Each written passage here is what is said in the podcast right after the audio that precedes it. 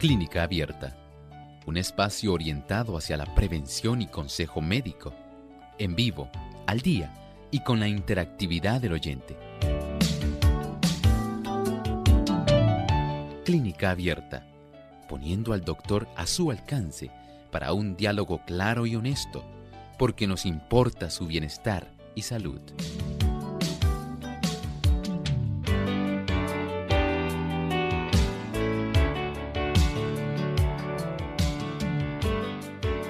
Forma parte de los enterovirus. Hoy en Clínica Abierta vamos a estar hablando acerca de las infecciones por el virus, el virus de Kawasaki.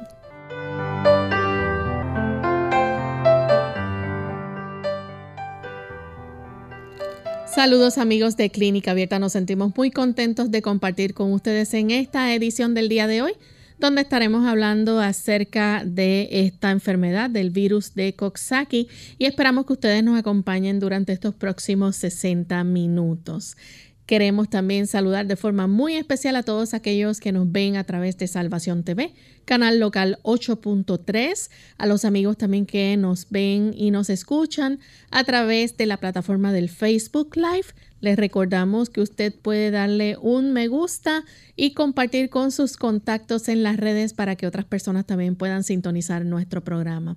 De igual manera, también saludamos de forma muy especial a aquellos que nos sintonizan a través de las diferentes emisoras que retransmiten Clínica Abierta y aquellos que nos siguen también por nuestra página web radiosol.org, donde usted también puede escucharnos y participar a través del chat con sus dudas o preguntas con relación al tema que estaremos discutiendo hoy día.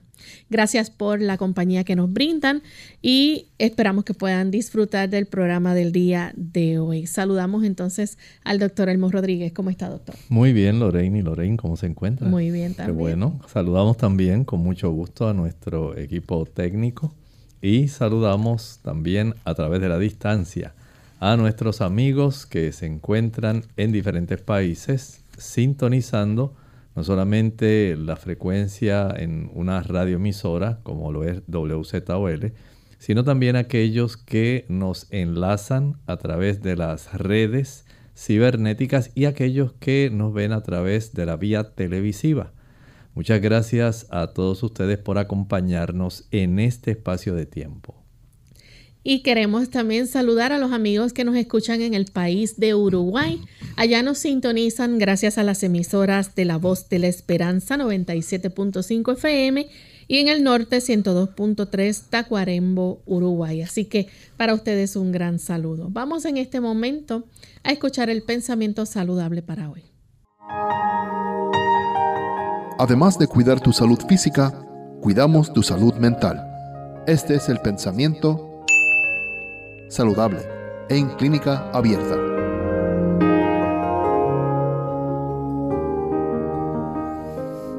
Los que cuidan a los enfermos deben comprender la importancia de una debida atención a las leyes de la salud. En ninguna parte es la obediencia a dichas leyes tan importante como en el cuarto del enfermo. En ninguna otra circunstancia depende tanto de la fidelidad en las cosas pequeñas como al atender a los enfermos. Hay que ser muy cuidadosos en el tipo de situación cuando tenemos que asistir a una persona que está enferma. Debemos estar muy conscientes de cómo brindar la mejor atención con el mayor cuidado, esmero y con la mayor bondad posible. Algunas personas que son cuidadores tienden a sufrir un desgaste, desgaste mental, emocional. Sencillamente muchos son personas que no tienen quien les pueda sustituir. No hay un relevo. Y esto puede causar un desgaste físico que también puede repercutir en un desgaste emocional. Esto puede conllevar que algunas personas se airen, que algunas personas tiendan a desarrollar cierto grado de, digamos, ansiedad al no tener un alivio para la situación. Pero siempre se debe procurar que el enfermo esté lo mejor atendido posible dentro de las mejores posibilidades. Atenderlo con amor, con bondad, comprensión, simpatía. Esto ayudará para que el enfermo se pueda recuperar más rápidamente. Que el Señor les bendiga y nos ayude a ser lo más cuidadosos posibles cuando atendemos a un paciente que necesita nuestra ayuda. Gracias doctor por compartir con nosotros este pensamiento y ya estamos listos para comenzar con nuestro tema en el día de hoy. Hoy vamos a estar hablando acerca del virus de Coxsackie. Es una infección que pertenece a los enterovirus, pero vamos a dejar que el doctor nos explique qué son estas infecciones por el virus de Coxsackie. Estamos hablando de infecciones que precisamente, al igual que ocurre con el virus de la hepatitis A, y con el virus del polio. Ellos también viven dentro de nuestro sistema digestivo. Usted se asombrará, pero es la realidad.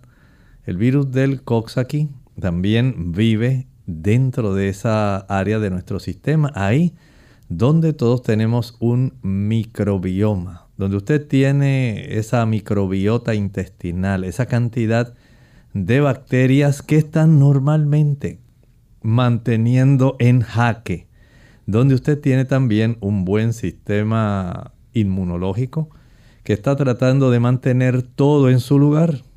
Tenemos una gran cantidad de bacterias. Hay una serie de patógenos, entre ellos, como mencionamos, de la hepatitis A, del polio y tenemos también el coxsackie.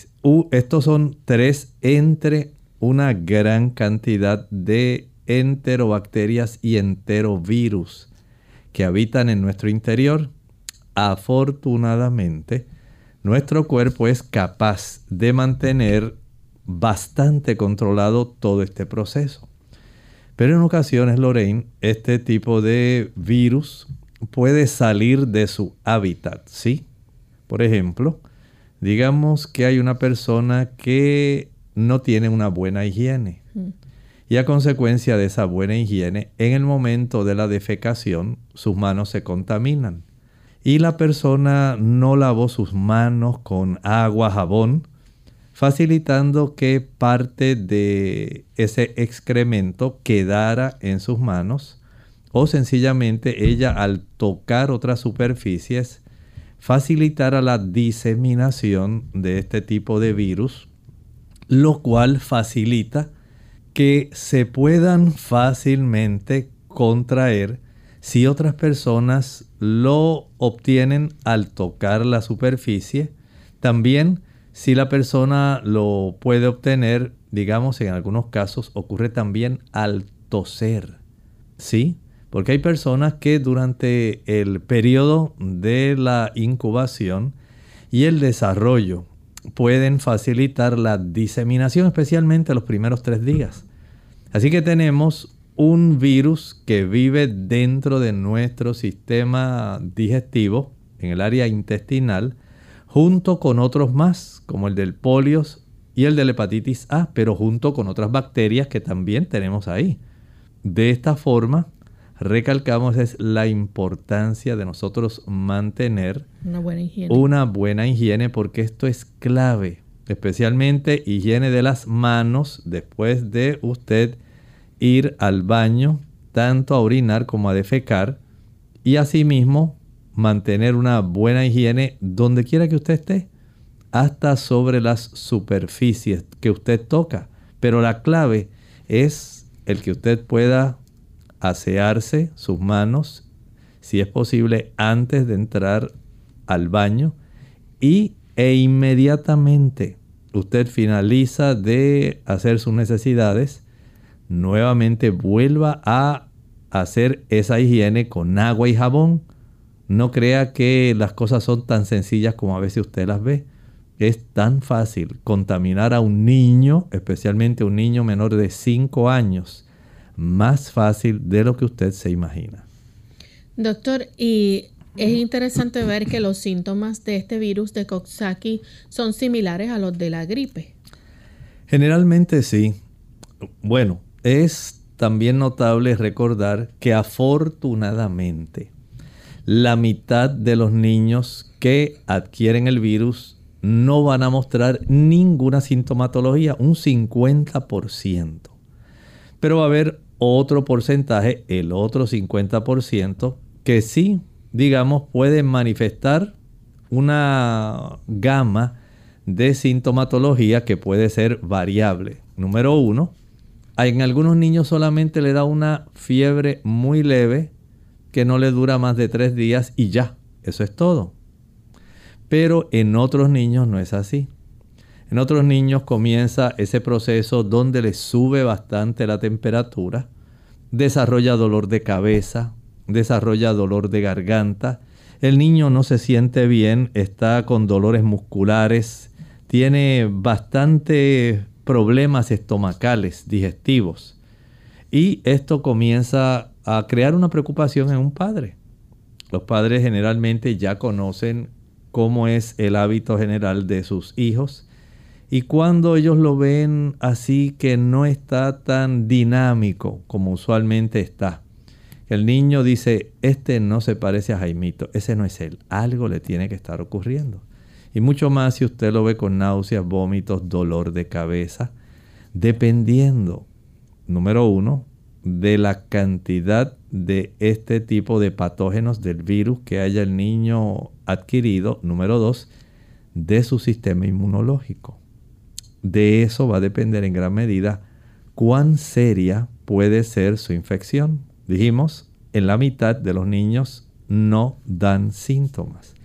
En un porcentaje mínimo solamente una fiebre leve y ya. En otros como si fuera un catarrito. Pero en otros ya el asunto no es tan fácil. Desarrollan su dolor de cabeza, desarrollan una temperatura alta, muchos trastornos abdominales, especialmente estos niños pueden cursar con bastante dolor de, de garganta, dolores estomacales, también pueden tener una gran cantidad de náuseas. Y todo esto sencillamente acompañado de dolores musculares. Vean el cuadro, desde nada hasta leve fiebre y ya un cuadro instalado que nos está demostrando que sí hay un problema de infección por parte de un virus. Bien, vamos en este momento a hacer nuestra primera pausa. Al regreso vamos a continuar entonces con este interesante tema, así que no se despeguen de nuestra sintonía, que regresamos en breve.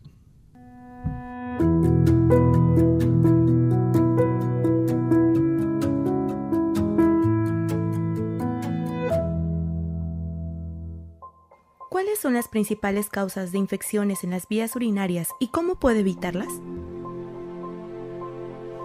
Muy bien, las principales causas de infecciones de vías urinarias son varias y son muy importantes. Debemos de conocerlas para poder prevenir tantos problemas que hay actualmente de problemas y patologías renales y vesicales. La primera causa sería la deficiencia de la ingesta de agua cuántos vasos de agua estamos tomando al día, cómo nos estamos hidratando. Otra importante sería cuando la, mujer empieza con vida sexual activa, hay más posibilidades que haya recambio de bacterias y hay más posibilidades de que la persona tenga infecciones. Por eso es importante tener un cuidado especial en la higiene en esa área. Otras causas de infecciones urinarias sería la mala higiene y la falta del cambio de ropa de ropa, sobre todo en las temporadas donde hace tanto calor, es importante la, una buena higiene. Debemos de cuidar nuestra salud porque cuando tomamos agua, cuando cuidamos nuestra higiene y cuando somos muy cuidadosos en nuestros chequeos periódicos, este, vamos a obtener muy buenos resultados. Muchos problemas renales actuales de insuficiencia renal ha sucedido por deficiencia del control de las infecciones urinarias porque piensan que eso es normal. Una infección debe tratarse a tiempo para evitar las complicaciones que suceden.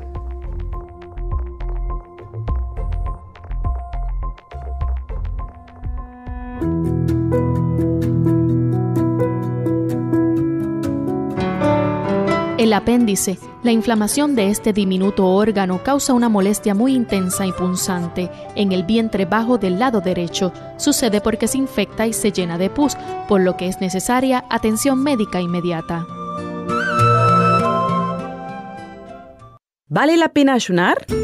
Hola, les habla Gaby Sabalua Godard en la edición de hoy de Segunda Juventud en la Radio, auspiciada por AARP. El ayuno es una de las prácticas más antiguas de la humanidad. Por definición, cada vez que dejas de comer por un cierto periodo de tiempo estás ayunando. De ahí el término desayuno, que implica el fin del ayuno nocturno. El ayuno presenta posturas antagónicas. Por un lado, hay quienes se manifiestan a favor y quienes lo consideran peligroso para la salud. En muchas culturas, el ayuno es utilizado como una terapia de limpieza interior, y en la actualidad muchos países lo han adoptado como fórmula para bajar de peso. A pesar de que muchos nutricionistas se oponen a su uso, algunos doctores de medicina alternativa lo utilizan con éxito. Cuán frecuentemente ayunes dependerá de tu estado de salud. Los ayunos prolongados no son muy recomendables, mientras los ligeros de un día pueden hacerse con facilidad. Cuando se inicia un ayuno, se debe procurar comer ligero desde días previos. Comienza por eliminar carnes y productos lácteos de tu dieta y así sucesivamente hasta ingerir solo agua. Asimismo, cuando decidas finalizarlo, también debes hacerlo gradualmente con cuidado de no devorar la comida. Aunque el cuerpo puede sobrevivir sin alimentos mientras se mantenga adecuadamente hidratado, los ayunos siempre deben ser supervisados por un médico. El patrocinio de AARP hace posible nuestro programa. Para más información visite aarpsegundajuventud.org.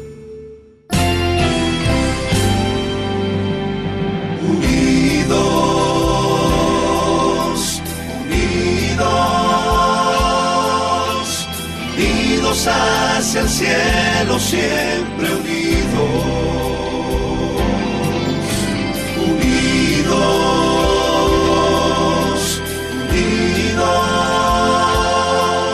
en la testificación de la verdad, en la testificación de la verdad.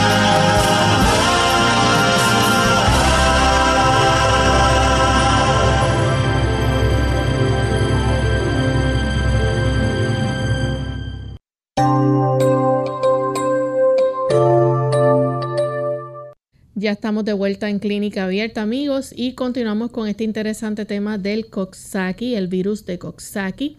Antes de la pausa, el doctor nos estaba explicando que esto es un virus que se puede transmitir si la persona no tiene una buena higiene y al tocar la superficie, ¿verdad?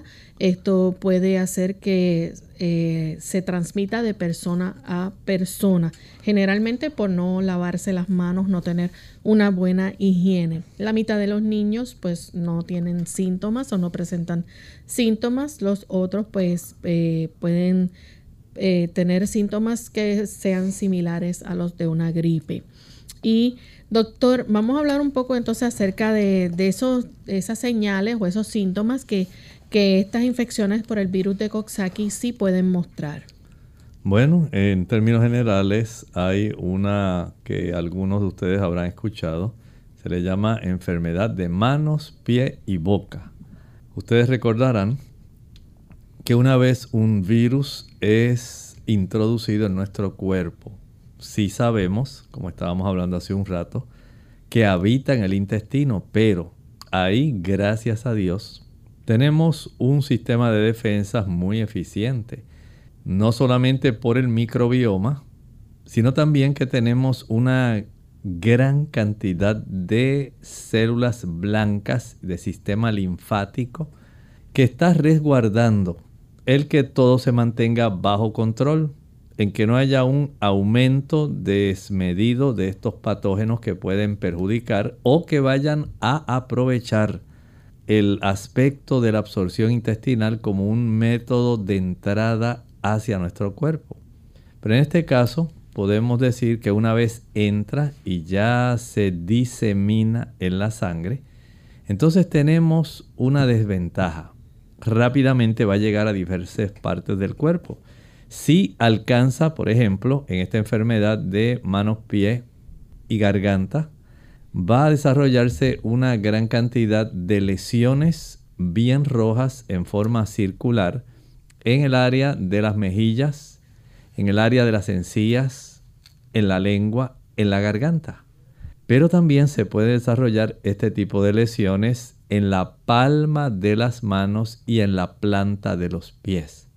Así que ya tenemos este tipo de situación causada por el virus.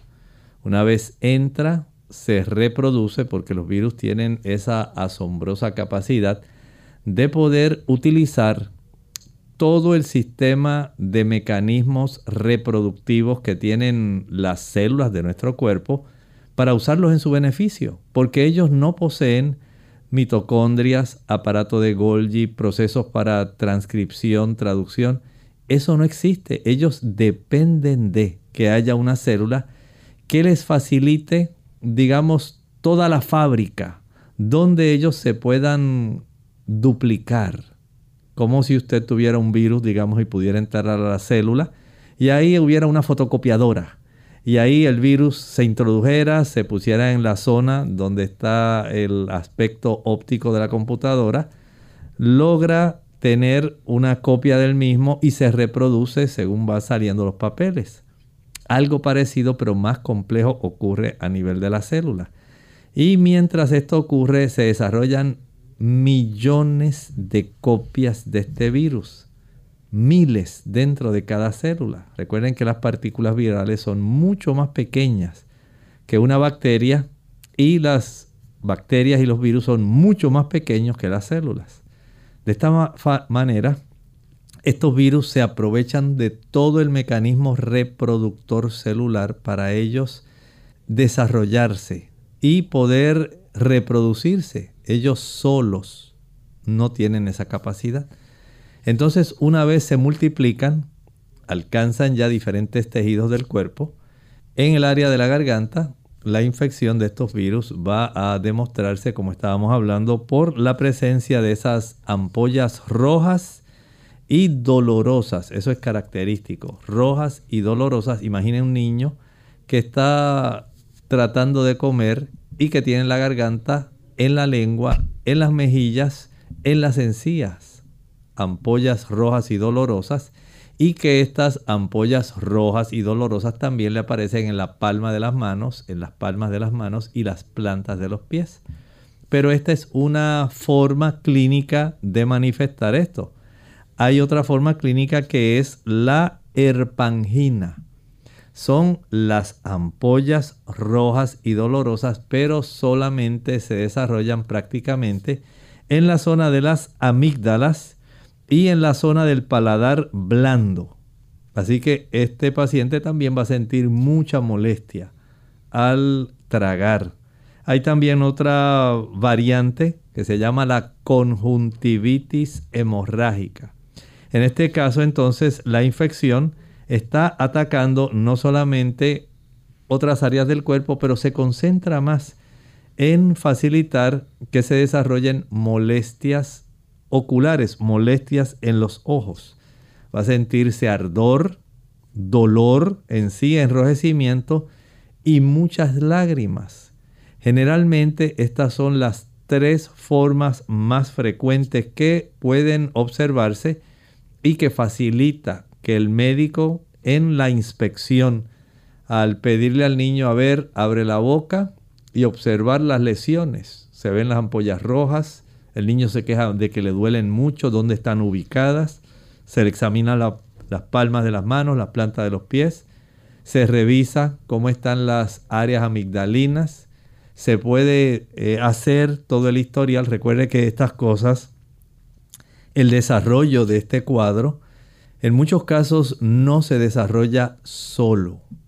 Hay un antecedente de que alguien en la familia lo padeció de que el niño fue llevado a la guardería, al lugar donde lo cuidan, y ya había otros niños que estaban en la misma condición, que tenían dolores estomacales, tenían problemas para tragar, se quejaban de dolor de cabeza, de dolores musculares, tuvieron fiebre mayor de 38 en los niños más pequeñitos y o mayor de 38.8 en los niños más grandes que esa fiebre duró más de 24 horas, no desapareció.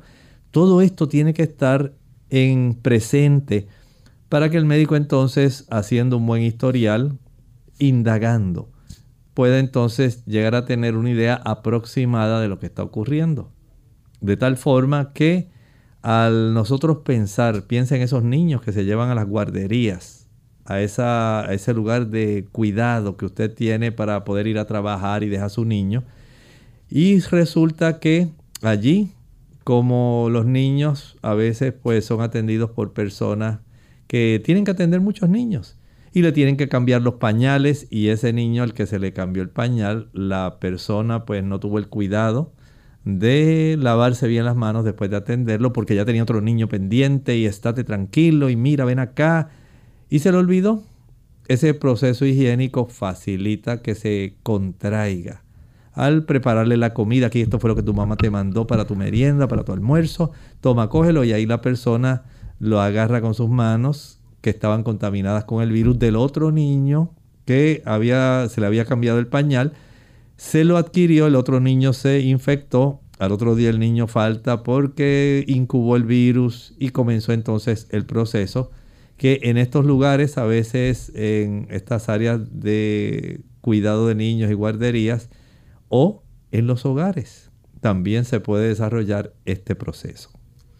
Doctor, ¿y qué problemas pueden surgir, por ejemplo, eh, cuando hablamos de la enfermedad de manos, pies y boca? Bueno, en esos casos vamos a decir que se observa esta situación donde las ampollas rojas y dolorosas están presentes, no solamente en las palmas de las manos, no solamente en las plantas de los pies, sino también dentro de la mucosa de los carrillos de la boca, esa mucosa oral, en la zona del paladar, en la zona de las encías, en el área de la lengua, en la zona de la garganta. De esta manera se distingue esta presencia de estas lesiones como este tipo de enfermedad que es común en algunos niños, la enfermedad de garganta, manos y pies. Y en el caso de la herpangina. Estamos hablando de esas lesiones que son rojas y dolorosas, pero están más, mejor ubicadas, digamos, en la zona de las amígdalas. Y pueden estar acompañadas también de otras manifestaciones como las que estábamos hablando, mm. de la fiebre, los dolores de cabeza, dolores musculares. Pero cuando el médico le pide al niño que abra bien su boca, se pueden ver esas lesiones bien rojas a veces tienen un centro blanco en la zona de las amígdalas. Eh, doctor, en el caso de, por ejemplo, que estas infecciones de Coxsackie sean más graves, eh, ¿puede darse el caso de meningitis viral? Puede darse el caso de, las, de la inflamación de las meninges. Las meninges son aquellas capas protectoras que todos tenemos alrededor de nuestro encéfalo hay de estas envolturas que tienen unas capacidades increíbles para impedir que puedan llegar una gran cantidad de patógenos que pueden hacer daño o que pueda llegar todo tipo de sustancias rápidamente al cerebro. Ellas se constituyen a manera de una región de selectividad. No va a llegar todas las cosas que usted comió no van a llegar ahí. No van a llegar todas las células ni todas las sustancias que pueden hacer enfermar a una persona. Este sistema de envolturas compuesto de tres áreas muy importantes, la pía, la aracnoides y la dura madre, tienen esa función muy protectora. Y en ocasiones estos virus son tan dañinos que pueden facilitar la inflamación de esas tres envolturas, produciendo en los niños una serie de situaciones sumamente preocupantes. Pueden poner entonces en peligro su vida, por ejemplo, en el caso de que haya algún tipo de infección como la encefalitis o miocarditis. Bueno, ya la encefalitis, claro, puede poner en riesgo, pero aquí estamos hablando ya de inflamación del tejido de nuestro encéfalo, de nuestro sistema nervioso central. Y cuando esto ocurre, o sea, ya no estamos hablando solamente de inflamación de las envolturas, estamos hablando ahora ya del tejido propio, de lo que constituye nuestro cerebro, el encéfalo en sí. Y además de afectar el cerebro, hay niños a quienes este virus puede facilitarle la inflamación de la parte o la porción más interna del área del corazón, el miocardio. Recuerden que el miocardio, esa área es la que está en contacto directo con la sangre que se está impulsando a todas partes del cuerpo o hacia los pulmones. Y desde ese ángulo podemos decir, o la que se recibe, ¿verdad? De todas las partes del cuerpo o se recibe desde los pulmones hacia la zona de las aurículas.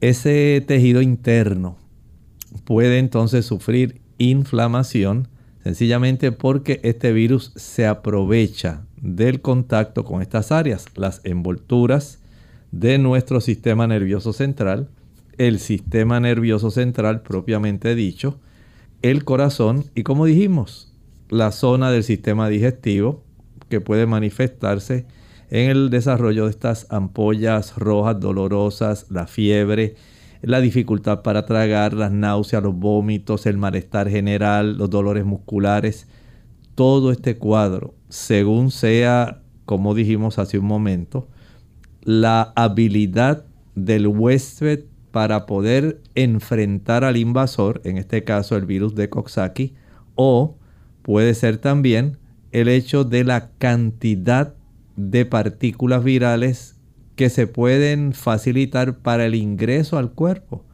Son dos factores que son muy importantes en el proceso de infección. Y doctora, en el caso de las madres que, por ejemplo, cuando están embarazadas, pueden en el momento del parto contagiar a sus hijos. Exactamente. Esa es otra forma que mediante la cual se puede diseminar, al igual que personas que estén infectadas y al toser. Ustedes saben que salen unas pequeñas partículas aerolizadas que se hicieron muy famosas ahora durante la pandemia del COVID. Cómo se utilizaron este tipo de cubrebocas, mascarillas, barbijos para impedir la distribución mecánica de estas pequeñas partículas que contienen las partículas virales. Así también se pueden eh, diseminar este virus del Coxsackie en algunas personas. Sencillamente lo están incubando, lo han desarrollado, están enfermos, tosen y estas pequeñas partículas aerolizadas contienen estas partículas virales que al ser inhaladas contagian a los niños generalmente menores de 5 años. El virus también se puede extender fácilmente en, varias personas, por ejemplo, en el caso de cuando los niños están en la escuela o en la guardería. Sí, eh, tal como estábamos hablando hace un momento, ustedes saben que en las guarderías, en la escuela, llegan muchos niños generalmente enfermos y no siempre, digamos, se tienen todo el personal para detectar rápidamente qué niño está enfermo y cuál no, cuál los padres llevaron enfermos. Y entonces ahí entra un proceso donde los cuidadores tratan de identificar, tratan de aislar, de, resguardar que el asunto no empeore y le llaman a la mamá, mire, eh, su hijito está enfermo, eh, tiene una fiebre muy alta, casi no quiere comer. Entonces ya el padre se preocupa, lo lleva al médico y ahí se le puede diagnosticar, pero en ese proceso pues sí, los cuidadores no fueron muy atentos al aspecto de la higiene y cambiaron los pañales de ese niño que ya fue llevado porque se enteró que el niño no estaba bien y había desarrollado una condición que después el médico le dejó saber que era una infección por virus de Coxsackie. Entonces ya en ese proceso ya hay un, un tiempo de incubación para los otros niños. O en el proceso escolar, los niños que al no lavarse bien las manos, fueron al baño, eh, salieron corriendo porque estaban jugando, agarraron una manzana o algún dulce, lo compartieron con el amiguito que no sabe lo que está ocurriendo con la enfermedad del niñito que está incubando su virus y lo ha desarrollado, está empezando ya a tener problemas. Comió parte del dulce y el niño también se contagió.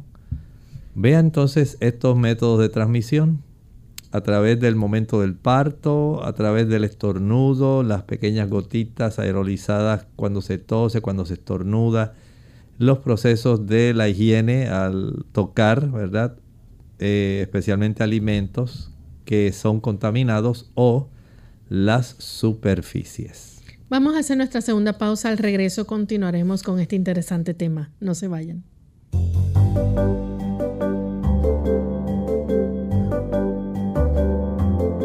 Prevención es salud. Infórmate y aprende. ¿Por qué no engordan los chinos? Aunque su cultura está obsesionada con comida, el secreto chino para estar en tu peso ideal. Hoy lo compartimos. Si has estudiado la cultura china, te das cuenta de que a ellos les encanta la comida, tanto que hasta el saludo tradicional en China es ¿has comido? Ni chi bao le ma. Y en un estudio hecho en el 1990, encontraron que los chinos consumían 30% más calorías que los americanos. Entonces, ¿por qué es muy raro ver a un chino gordo? La respuesta se encuentra en su estilo de comer. Si notas, en la mayoría de restaurantes chinos te sirven arroz con vegetales, espagueti con vegetales, nueces con vegetales, vegetales con vegetales y más vegetales. ¿Qué han de saber ellos que nosotros no? Ellos saben que para mantener tu peso ideal y estar saludable, tus comidas necesitan estar balanceadas. Un poco de carbohidratos, un poco de proteína y muchas vitaminas y minerales, frutas y vegetales. Y también saben que debes eliminar la azúcar refinada y comidas chatarras que no tienen nutrientes para tu cuerpo. Ese es el secreto chino. Así de corto pero no simple, especialmente para las mujeres que tienen que planear las comidas del hogar al diario. Toma tanto tiempo para planear comidas con variedad que a veces caemos en rutina de comer lo mismo todos los días. Eso nos deja sin energías y a veces sin ganas de comer porque sabes que vas a comer lo mismo. Un consejo, planifica de antemano tus menús para la semana y puedes obtener más beneficio consumiendo alimentos que realmente sean nutritivos. A ellos puedes añadir o adoptar la cultura china. Añade vegetales y frutas a todo lo que comes.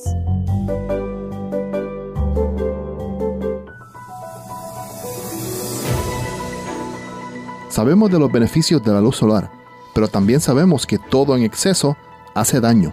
La sobreexposición a la luz solar puede causar envejecimiento de la piel, cáncer de la piel y daño ocular, cataratas. Examine la piel periódicamente para detectar cualquier lunar que cambie de forma, color o tamaño. Detecte cualquier úlcera que no se sana. Las siguientes recomendaciones le evitarán daños producidos por el sol. Tome sol en dosis diarias pequeñas y graduales. Reduzca a un mínimo las exposiciones al sol del mediodía durante el verano, entre las 10 de la mañana y 3 de la tarde. Cuando esté afuera, use ropa protectora y un sombrero de ala grande. La ropa de tela de algodón permitirá que la piel absorba algo de los rayos solares. Coma los alimentos más saludables, tales como frutas, verduras, granos integrales, nueces y semillas, las cuales están libres de aceites refinados y azúcar. Estos productos son ricos en antioxidantes, preventivos del cáncer, vitamina C, E y caroteno o previtamina A.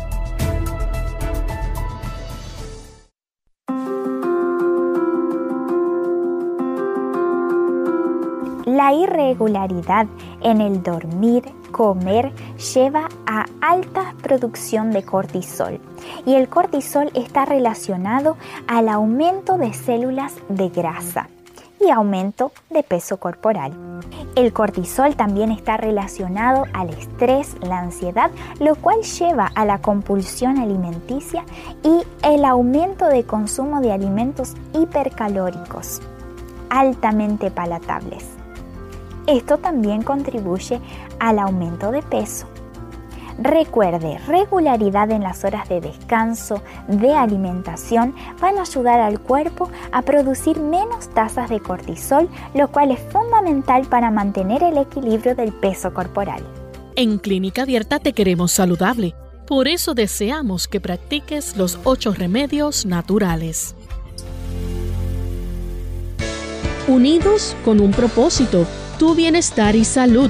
Es el momento de hacer tu pregunta llamando al 787-303-0101 para Puerto Rico, Estados Unidos 1866-920-9765 y llamadas internacionales al 787-763-7100 o al 787-282-5990. Clínica Abierta, trabajando para ti.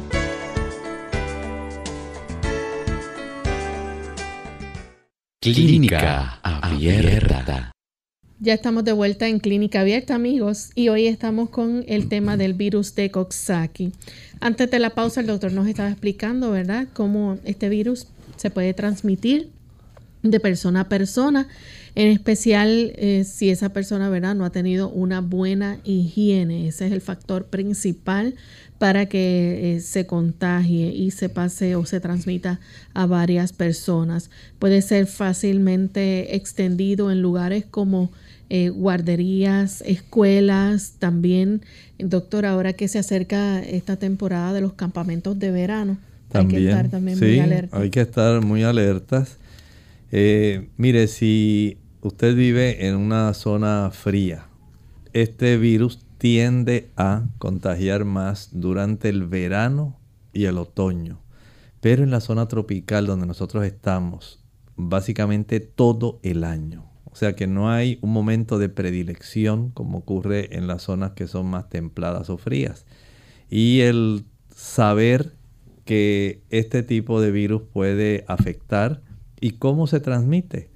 Eh, en los campamentos de verano es a uno, ¿verdad? Pero básicamente todo el año en las guarderías, en las escuelas. Recuerden que los niños no es solamente por la comida, los niños comparten juguetes.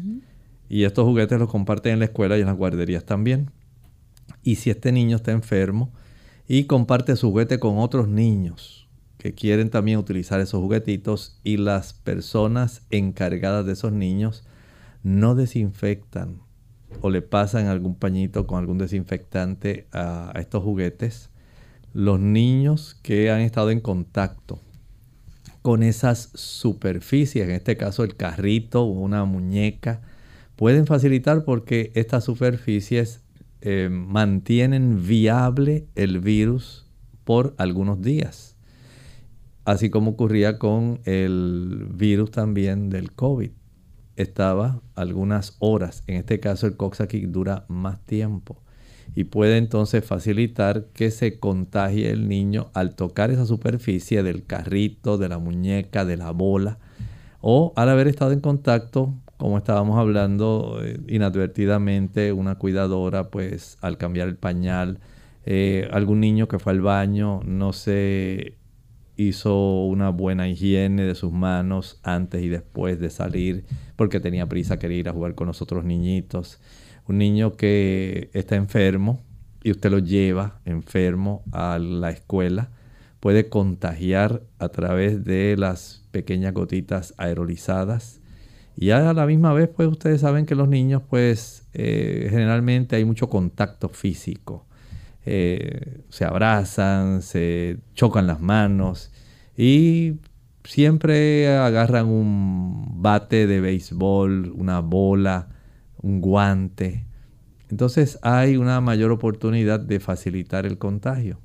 De esta forma, sería conveniente, no es que ahora usted entre en un proceso de ansiedad porque en todo vaya a haber el virus del aquí, pero sí debe estar atento a que en áreas donde usted, por ejemplo, deja a su niño, si es una guardería, un lugar de cuidado, en la escuela, pues no haya otros niños enfermos. Y de esta manera usted puede tener más tranquilidad de que no se vaya a contagiar, no solamente con el virus del aquí hay también otros virus que se van a estar facilitando y bacterias contagiarse si no hay una buena higiene. La higiene es básica, es algo bien importante para poder conservar, eh, digamos, el límite de una infección. Esto puede hacer que una infección se mantenga solamente localizada en una persona o dos personas, pero no vaya a diseminarse, a propagarse, a afectar una familia entera, a afectar una escuela, un salón de clases donde asisten diversos niños. Hay formas sencillas, tan solo con lavar las manos, taparse la boca y ser cuidadosos. Eso nos ayuda a evitar daño a otras personas. Tenemos al señor González que llama de San Juan, Puerto Rico. Adelante con la consulta, señor González. Buen día y gracias. Mire, eh, la ciencia no ha descubierto eh, la, razón de ser de, de las bacterias malas, ¿verdad? ¿Qué, ¿Qué función llevan a cabo, tienen que tener un propósito, una razón, el creador no hace nada las cosas por aceptar. este, ¿Tienen alguna idea de, de cuál es su propósito de existir? Gracias. Muchas gracias. Bueno, comprendemos su pregunta, pero en realidad entendemos que en un ecosistema, una vez, por ejemplo, en el ecosistema de nuestra Tierra, una vez el pecado entra, trastorna el equilibrio que existía, el equilibrio ideal que había. No había muerte, no había enfermedad, no había ningún tipo de trastorno de ninguna índole. Todo era sencillamente felicidad, belleza, alegría, armonía. Pero una vez el pecado irrumpe, hasta la naturaleza se trastorna comenzaron a caer las hojas, se empezó a desarrollar la muerte, se desarrollaron las espinas y comenzaron los animales a comerse unos a otros, cosa que no ocurría anteriormente. No era el plan original. Y cuando ese plan original se trastorna, pues se trastorna a todos los niveles de la cadena alimentaria como generalmente se le conoce. Y comienza este tipo de actividad donde unos seres atacan a, otros y otros tienen que vivir resguardándose de que el otro no me ataque. Y se trastornan los equilibrios que existían de una manera, digamos, ideal. Pero entonces, dentro de ese proceso ahora de trastorno, el Señor trata de conservar lo mejor posible en el mejor equilibrio posible todo el trastorno que el pecado causó en el ecosistema terráqueo. Y de esta manera, entonces, se desarrolla esta competencia, pero a la misma vez un resguardo entre bacterias que son útiles, tratando de sobrepasar y mantener a raya aquellas que son dañinas, que son perjudiciales. Se desarrollan espinas, pero el Señor permite que hayan hermosas rosas. Se desarrolla ese tipo de situación donde el, pez más pequeño se come al plancton, pero a ese pez pequeño se lo come otro más grande y otro más grande. Y se desarrolla esta desarmonía, donde ahora hay unos animales que están acechando para poder agarrar otro animal cosa que no existía originalmente. La Biblia nos dice que los animales en el ambiente ideal del Edén lo que comían eran sencillamente hierba y comían productos de tipo vegetal. No había muerte. Así que todo esto se trastornó y dentro de ese sentido lo que enfrentamos actualmente es parte de ese proceso de trastorno. Las buenas noticias las buenas noticias son que nuevamente el Señor va a llevar todo este ecosistema trastornado nuevamente en la dirección original, en la dirección de que todo sea lo ideal y Él está llevando esta tierra en ese rumbo. Por eso el Señor hizo el plan de la salvación. El plan de la salvación no solamente rescata al hombre del reino de las tinieblas. También rescata un mundo que había sido secuestrado por el enemigo de todo, Satanás, para que nuevamente este reino, ahora ya en posesión de Cristo, pueda ser restaurado a su belleza edénica original. Y usted puede estar seguro que ahí, tal como lo dice la Biblia en el libro de Apocalipsis, allí no habrá llanto, ni dolor, ni clamor, porque las primeras cosas pasaron. Y aquí todas son hechas nuevas, dice Apocalipsis 21. No habrá sufrimiento, no habrá animales acechando animales para poder vivir, para poder alimentarse, para poder mantener sus crías. No habrá enfermedad. Así que todo será como era en el principio. Ideal, hermoso, feliz, alegre, sano. Algo sumamente especial.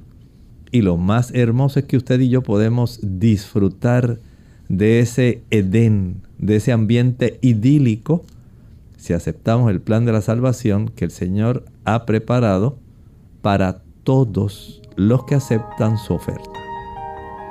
Bien, eh, ya tenemos una última pregunta aquí de Elizabeth de Ramírez. Ella dice que ya ella no tiene amígdalas, pero que siempre le da infección en la garganta. ¿Por qué pudiera ocurrir esto? Bueno, recuerden que no solamente tenemos las amígdalas, digamos, en la región del detrás o entre los pilares más bien, entre el pilar anterior y posterior que tenemos en la garganta.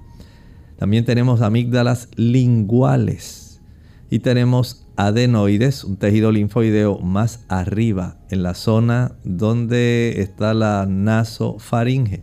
Pero además hay pequeños cúmulos de algunos tejidos eh, linfoideos en la misma pared posterior de nuestra garganta.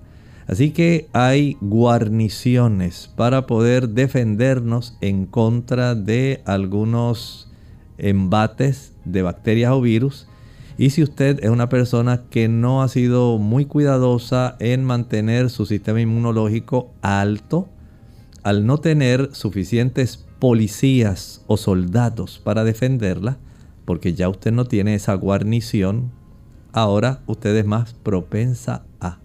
De tal forma que lo mejor que puede hacer es tratar de mantener su sistema inmunológico óptimo. Evite el azúcar, evite las grasas, expóngase al sol, haga ejercicio y usted notará cómo cambia su sistema inmunológico.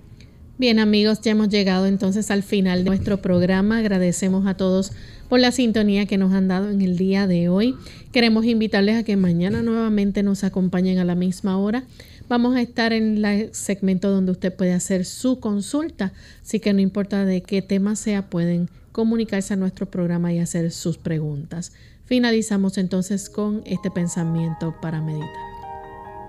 En el libro Apocalipsis capítulo 16, los versículos 7 de este capítulo dice, también oía otro que desde el altar decía, ciertamente Señor Dios Todopoderoso, tus juicios son verdaderos y justos.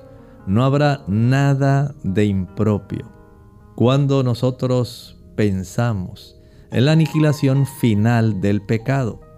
Lamentablemente, muchas personas al aferrarse a las prácticas pecaminosas, a la desobediencia a la ley de Dios, ellas serán destruidas, no porque sea el deseo de Dios, sino porque ellas eligieron ir en contra de Dios.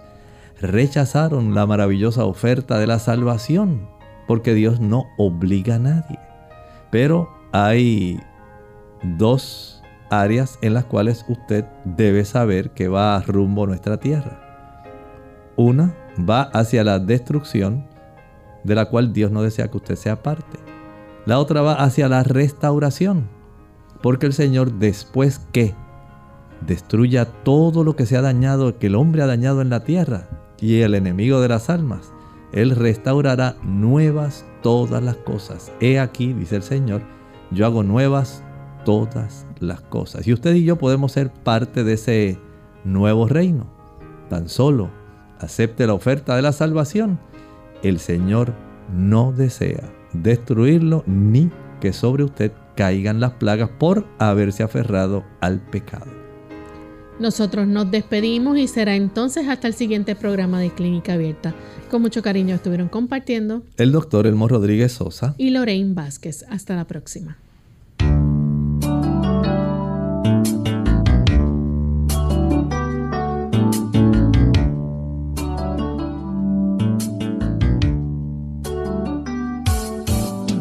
Clínica Abierta.